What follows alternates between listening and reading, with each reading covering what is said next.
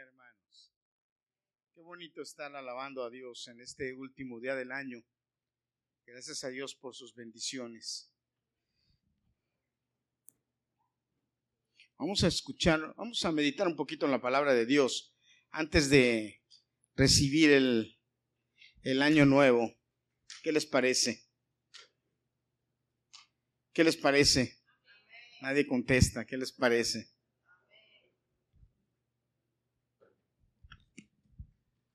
A lo mejor muchos, a lo mejor muchos de los que están aquí ya no, ya no acostumbran leer el periódico, ¿verdad? ¿Cuántos de los que están aquí acostumbran leer el periódico? Ya muchos de los que están aquí no, no leen periódico. Ya buscan en las tabletas y a veces ya ni buscan en las noticias. Ya. El periódico es algo que solo los viejos o algunas personas leemos de vez en cuando. Es obsoleto, ¿verdad? Pero sabes, yo estaba viendo las noticias, qué es lo que se dice para este 2023. ¿Qué se espera? ¿Cuáles son las noticias para el 2023? ¿Usted sabe algo, ha oído algo acerca de lo que se espera? Pero yo le voy a decir algo. Si usted abre las noticias, el periódico, mente criminal, sospechoso de que mató quién sabe a cuántos de su familia. ¿Cuáles son las noticias para el 2023? Una de los principales encabezados de los periódicos son que las cosas se van a poner peor. Las cosas se podrán, se irán a poner peor.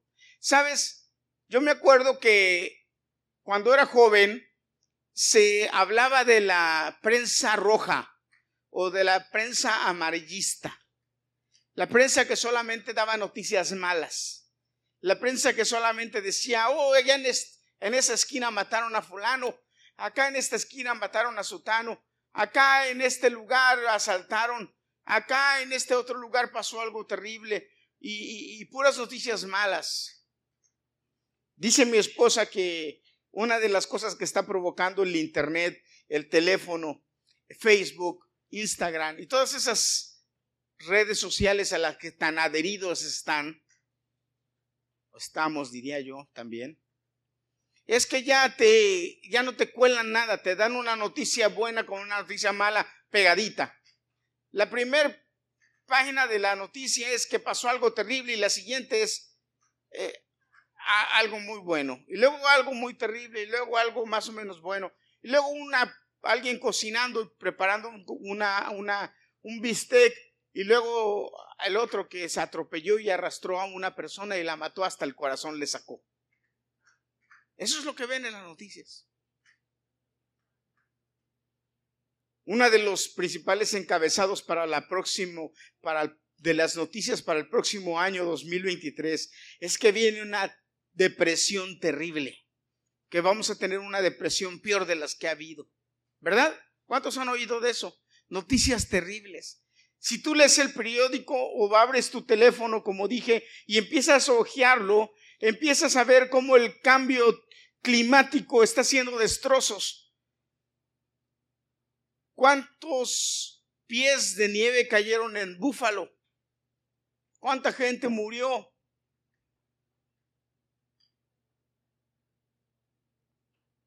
Se acerca una escala de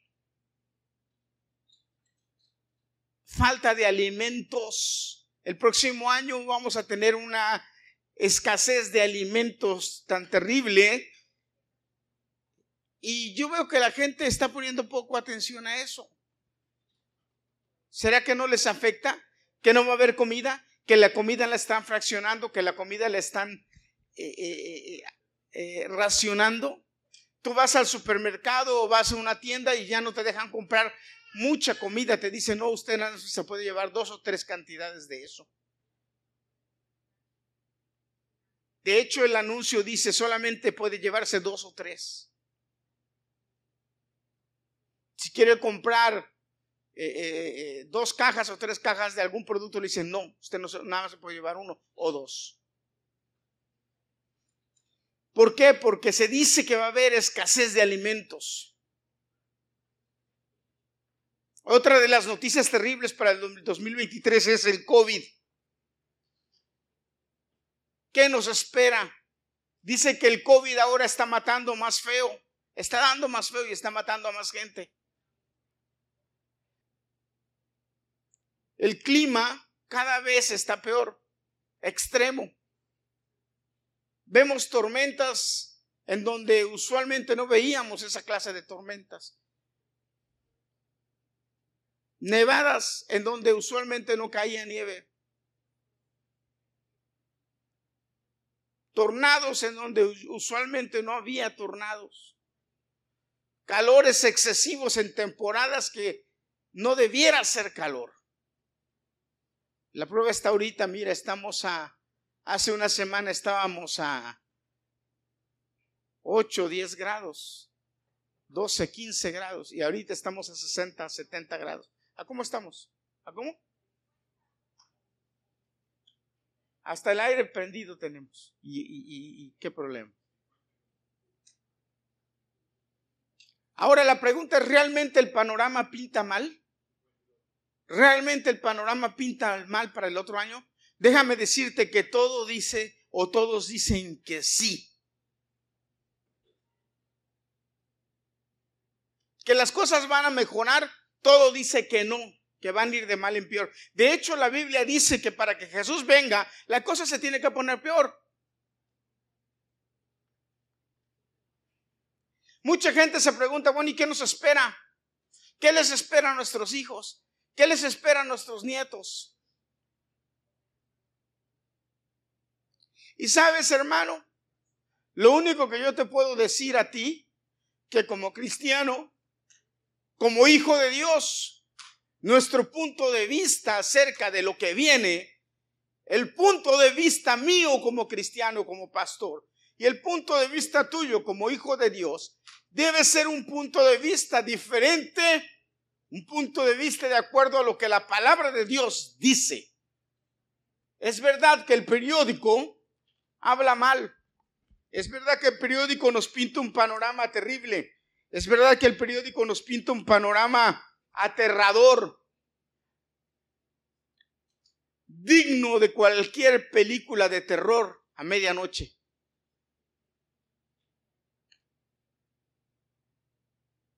Pero ¿Qué hay para ti como cristiano? ¿Cuál es la promesa de la palabra de Dios? Y me encanta y yo quiero llegar a, que veamos lo que el Salmo 91 me dice, que es la promesa para ti, para mí, para este 2023 y para toda la vida sobre la que tú has decidido o el Señor ha decidido que tú estés en esta tierra. El Salmo 91, qué, qué impresionante palabra. El que habita al abrigo del Altísimo morará bajo la sombra del Omnipotente. ¿Quién? ¿Quién? ¿Quién va a morar bajo la sombra del Omnipotente? El que habita al abrigo del Altísimo. Pero es que es necesario habitar es necesario estar, es necesario ir, es necesario acudir, es necesario coger la capa y taparte de ella. Es necesario que tú te adueñes y que tú te metas bajo la capa. Y no seas como aquellos pollitos, como cuando Jesús le dijo a Jerusalén, ¿se acuerdan? Jesús se paró delante de Jerusalén. Jerusalén, Jerusalén, ¿cuántas veces quise cubrirte bajo mis alas como la gallina a sus polluelos y no quisiste? Esta mañana, esta tarde estaba saliendo de casa cuando veníamos para acá, para la iglesia y mi vecino me dice, oh, feliz año nuevo, y viene y me abraza y me, feliz año nuevo, muchas cosas buenas para usted. muchas cosas agradables. Me dice, ¿dónde la va a pasar? ¿Dónde la va a pasar?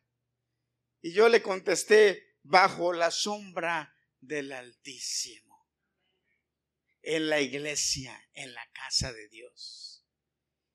Y él me dice, con mucho ánimo, debía haber ido con usted. Y así dicen muchos, debía haber ido con usted, debía haber estado en la iglesia. Hermanos, debieran estar las iglesias llenas en el tiempo de crisis. ¿Pero qué? Me dijo, pero ya renté un cuarto de hotel y en el hotel va a haber fiesta, música, pachanga y para allá voy. Y entonces, ¿cuáles son las noticias para esos que deciden fiesta, pachanga, alcohol, vicios y todo? Esto. Pero el Salmo 91 dice, el que habita al abrigo del Altísimo morará bajo la sombra del Omnipotente. Y luego dice el salmista, diré yo a Jehová, esperanza mía, mío, mi Dios en quien confiaré. En Él confiaré. Yo no confío en las noticias. Yo no confío en el gobierno. Yo no, lo, yo no confío en lo que dicen los, los, los eh, meteorólogos o los astrólogos o los que, que predicen el futuro o los que hablan de lo que, que va a venir. Yo no confío en ellos. Yo confío en Jehová de los ejércitos que hizo los cielos y la tierra. Él es mi cobertura. Él es mi esperanza. Por eso yo le voy a decir a Él, esperanza eres tú, mi esperanza, mi castillo, mi Dios, en ti confiaré. Y luego el salmista sigue hablando y parece que entra en escena otro y le dice, y le dice al que confía, Él te librará del lazo del cazador. Y nosotros podemos parafrasearlo para nuestros tiempos y dice, Él te librará del COVID.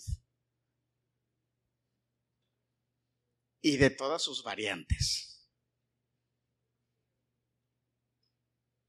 De la peste destructora. Con sus plumas te cubrirá y debajo de sus alas estarás seguro escudo y adarga es su verdad. Y luego fíjese lo que sigue diciendo, no temerás al terror nocturno, nocturno, nocturno, perdón. No temerás al terror nocturno, ni saeta que vuele de día, ni pestilencia que ande en oscuridad, ni mortandad que en medio del día destruya. Qué hermoso el salmo. ¿En quién confiamos? ¿En quién confías tú?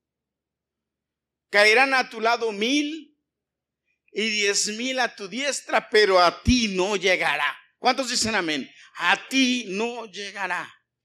Ciertamente con tus ojos mirarás y verás la recompensa de los impíos. Vas a ver qué le va a pasar a aquellos que decidieron otra cosa. Aquellos que decidieron no cubrirse bajo las alas del Altísimo.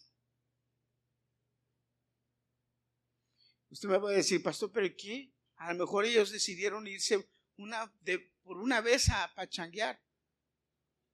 Pues qué bueno. Gloria a Dios que tenemos un Dios de libre albedrío, que te deja decidir. Y luego sigue diciendo, pues porque has puesto en Jehová tu esperanza, porque has puesto al Altísimo por tu casa, dice, no te sobrevendrá mal, ni plaga tocará tu morada. ¿Cuántos confían en Jehová?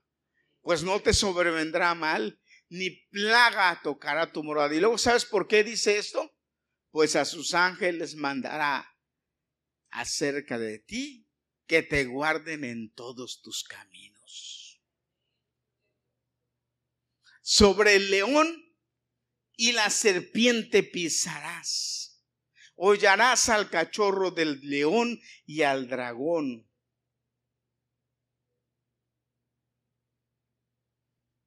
Y luego dice, esto me encanta. Por, por cuanto has confiado en mí, te pondré en alto. Te pondré en alto porque has conocido mi nombre, dice Jehová. Me invocarás y yo te responderé. Y luego, si estás angustiado, ahí en tu angustia yo estaré contigo. Cuando estés angustiado, yo estaré, porque no es, no es una promesa que no va a haber problemas ni angustias en nuestro camino, va a haberla. Pero dice el Señor, cuando haya angustia, yo voy a estar contigo. Te saciaré de larga vida y te mostraré mi salvación. Ahora tú me puedes decir, pastor, pero ¿y cómo, qué garantías hay de que esto va a suceder? Bueno, la garantía que yo te puedo dar de que esto va a suceder es que ya sucedió, que esto ha sucedido a través de la historia. No es la primera vez. Lo que se espera para, para el 2023 y para el futuro no es, no es algo eh, eh, eh, esperanzador, hermano. La cosa está mal y viene mal, pero lo que nos va a pasar a nosotros no es nada malo. Dios va a estar con nosotros. ¿Y sabes por qué? Porque la historia de Dios me enseña que así ha sido. La historia de Dios me enseña que así ha pasado. Haz de cuenta que, haz de cuenta que de repente te levantas una mañana allá por 1450 años antes de Cristo. 1450 años, escúchame, 1450 años antes de Cristo, despiertas una mañana, el sol del desierto te despierta allá en el Cairo. Y de repente agarras el periódico, el, eh, el lugar del New York Post, el Cairo. Y entonces abres el periódico y lo primero que encuentras en la primera página es que los esclavos de Israel se están rebelando. Ya no quieren trabajar y el faraón los está forzando a hacer trabajos más duros porque se quieren como ir. Los inmigrantes israelitas. Y tú como ciudadano de Cairo dices, ¿qué les pasa a estos? Vienen aquí a comérselo de nosotros y ahora se quieren rebelar. Y entonces sigues abriendo el periódico, las, el Cairo News, y siguen las noticias.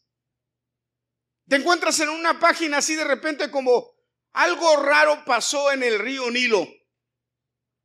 Yo me acuerdo cuando era joven pasábamos en un autobús y pasábamos por un puente y había un río de aguas del desagüe en la Ciudad de México. Y nosotros le decíamos a ese, ese río Nilo, ni lo huelas porque huele terrible. Entonces encuentras en las noticias, oh, que las aguas del río Nilo se convirtieron misteriosamente en sangre. No se sabe, los científicos no saben cómo fue que se contaminaron, pero se convirtieron en sangre. Y tú estás leyendo el, periódico ahí y dices, caramba, ¿qué pasó? ¿Cómo que el río se convirtió en sangre? Sí, estás leyendo el, el, el Cairo News y te encuentras con esa noticia. Y no se sabe qué fue lo que provocó. Como ahora en nuestros días no se sabe qué fue lo que provocó el COVID. Eso es lo que dicen que no se sabe. La diferencia de el río Nilo, que la mano de Dios hizo esto, y el COVID, la mano del chino, yo creo, porque, ¿qué otra cosa? Y sigues leyendo el periódico y sigues viendo que las noticias más adelante dicen, los científicos, que porque las aguas del Nilo se convirtieron en sangre, el río provocó una aceleración en la producción de ranas Y ahora resulta que tenemos una plaga de ranas. Esas ranas benditas que aparecen en todas partes. Ahora sí que las ranas te salen hasta en la sopa. Y un hombre estaba contando que metió un pollo al horno a cocinar y el pollo se le echó a perder porque cuando lo sacó estaba el pollo con tres ranas de adorno cocinadas. Porque las ranas estaban en todas partes. Y esas ranas eran producto, producto del río que se había echado a perder. Entonces estás leyendo las noticias y dice, qué terrible, qué terribles noticias, qué malas noticias en el Cairo, qué malas noticias en Egipto. Primero el agua se convierte en sangre y ahora tenemos esta terrible terrible plaga de ranas. Pero ¿qué pasa? De repente volteas a la siguiente página y encuentras y empiezas a ver fotografías de la gente. De ahí empezó la gente a tener la moda de raparse la cabeza. Y tú te quedas sorprendido y dices, ¿cuál será esta moda que ahora la gente se rapa la cabeza? Y todos rapados. Y empiezas a leer curioso la noticia del periódico y ves, no es que la gente se rapó así como Luis, por moda, sino que tenían una terrible plaga de piojos. Y la gente no soportaba los piojos que mejor se rapaban la cabeza. Y tú sigues leyendo las noticias del Cairo y te sigues dando cuenta que hay pura calamidad, una tras otra. ¿Será parecido a lo que leemos hoy en día? en las noticias? Sí, y así siguieron. Piojos. Y luego moscas. Dice la Biblia moscas, una plaga de moscas tan terrible que la gente se volvió muda. No porque no quería hablar, sino por cuanto hablaban las moscas se les metían a la boca. Porque la Biblia dice específicamente que eran moscas molestosas. Que no, no nada más se te metían a la boca, sino a los ojos, a las orejas y a todas partes. Y seguías leyendo las noticias y iba de mal en peor. Después el ganado se contamina y muere. Claro, con tanta rana, con tanto piojo, con tanta mosca, el ganado se murió. Así es que tenías que prepararte para gastar más dinero y dejar o volverte vegetariano porque ya no ibas a poder comer carne, porque no había. Y si acaso alguna persona se había comido una carne de esas echadas a perder, pues le empezaron a salir llagas en el cuerpo. Llagas insoportables. Llagas que le provocaba mucha comezón en el cuerpo. Úlceras malignas. Resultado de la carne podrida que se habían comido. No conforme con esto, los meteorólogos decían que venía una tormenta de granizo que iba a destruir todo, que debían estar de bajo techo, porque si la tormenta los agarraba en la calle los iba a matar. Que así sucedió. Más adelante la tormenta cayó y arrasó. Fue tanta la tormenta que el cielo se oscureció, se ennegreció y hubo tinieblas. Todas esas eran las noticias del Cairo, hermano. Sígueme, escúchame. Pero te tengo una noticia. Había una ciudad que se llamaba Gosén, donde vivían los judíos. Y esa ciudad, porque la presencia de Dios estaba, no sufrió ninguna de estas plagas. La gente de Gosén no sufrió ni de piojos, ni de ranas, ni de moscas. El ganado no se le dañó, no había, no había oscuridad, ellos tenían luz. Y cuando todo al final provocó que de una forma rara, sumamente extraña, quizá Quizá la gente se atrevía a decir hasta por medio de brujería. Un hijo de cada familia había muerto en Egipto. en Gosén no había muerto ninguno. Esa historia fue real. Y fue hace aproximadamente 3.450 años, 1.450 antes de Cristo. ¿Sabes? Y el panorama era terrible en Egipto. Pero en Egipto había una ciudad que se llamaba Gosén, en donde esa ciudad, porque tenía la cobertura de Dios, no pasó nada malo. Repítelo conmigo, no pasó nada malo. Hermano, lo que te quiero enseñar y con esto quiero terminar, es que puede el mundo estarse cayendo. Puede en el mundo haber hambruna. Puede en el mundo haber una peste de COVID o de cualquier variante. Puede en el mundo haber escasez de alimento. Pero si tu casa, el que gobierna tu casa se llama Jehová de los ejércitos, en tu casa va a haber alimento, va a haber salud, en tu casa va a haber luz, en tu casa va a haber bienestar. Siempre y cuando decidas cubrirte con la cobija de Dios. Por eso lo que dice el Salmo 91 te digo que es verdad, que funciona, porque ya funcionó antes. Y eso me da garantía para que siga funcionando hoy en día. Yo lo creo.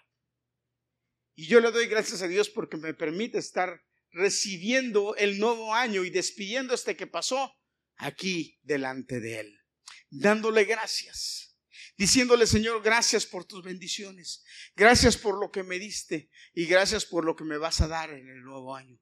Porque mi confianza está en ti, porque mi fe está en ti, porque mi esperanza está en ti. Y como está en ti mi esperanza, yo sé que tú me bendecirás, que tú estarás conmigo y que nada me saldrá mal, todo me saldrá bien. Yo confío en Dios en eso. Y lo declaro para ti. Y lo declaro para tu familia. Quiero invitarte a que te pongas de pie. Adiel, por favor. Y quiero declarar una bendición para ti y para tu familia. Y quiero declarar una bendición para tu hogar. Y quiero declarar una bendición para todos los que dependen de ti, porque tú has puesto a Jehová sobre tu habitación porque tú has declarado que Jehová es tu Señor, porque tú has declarado que el Señor es tu Dios. Como dice el salmista, Jehová es mi pastor, nada me faltará. Jehová es mi pastor, nada me faltará. ¿Cuántos lo pueden decir en esta noche? Jehová es mi pastor, nada me faltará. ¿Qué espero para el 2023? ¿Qué espero para el 2023? Hermano, no me importa lo que diga la gente. No me importa lo que diga el gobierno. No me importa lo que digan los que predicen. Yo sé que Dios me va a bendecir. Yo sé que Dios me va a prosperar. Yo sé que Dios va a usar el mal para el otro para bendecirme a mí. Porque en Él estoy confiado porque en Él mi corazón. Hay una canción que cantamos que dice, en ti confía mi corazón, en ti reposa mi alma, mi ser descansa en ti, porque sé que está sobrando en mí tu voluntad. Y yo lo creo. Así es que quiero declarar la bendición para este, no solamente para esta semana, para este año que viene. Pero quiero declarar esta bendición para tu familia. Así es que júntate con tu familia. Me gustó que Lázaro abrazó a su esposa y a su hija. Abraza a tu esposa. Abraza a tu esposo. Abraza, abraza a tu familia. Ven Daniela. Ven Liliana. Ayúdenme. Vamos a dar bendición familiar hoy. Voy a bendecir a tu familia. Voy a declarar bendición sobre tu familia. Voy a declarar bendición sobre tus hijos este año 2023. Que la bendición llegue a tu casa. Que la bendición llegue aún a los centros de, tu casa que no creen. Aún sobre ellos. Y este año va a ser un año de bendición para ti. Un año de prosperidad. Un año de gloria. Un año de triunfo. en donde vas a ser como la casa, como el pueblo en Gosén. Que aunque en el mundo alrededor, aunque en las ciudades alrededor haya problemas, haya escasez, haya pestes, haya aún muerte en tu casa, lo único que va a hacer es bendición. En tu casa lo que va a haber es prosperidad. En tu casa lo que habrá será gracia de Dios para ti. Amén. Di amén, amén. Créelo. Pero busca de Dios. Pero busca de Él. Decídete por Dios. Deja que Él te abrigue. Deja que Él te cubra. Deja que Él te sature. Y la bendición de Dios caerá sobre ti. En el nombre de Jesús. En el nombre de Jesús. Daniela, Daniel, Liliana. En el nombre de Jesús. Como familia pastoral te vamos a bendecir.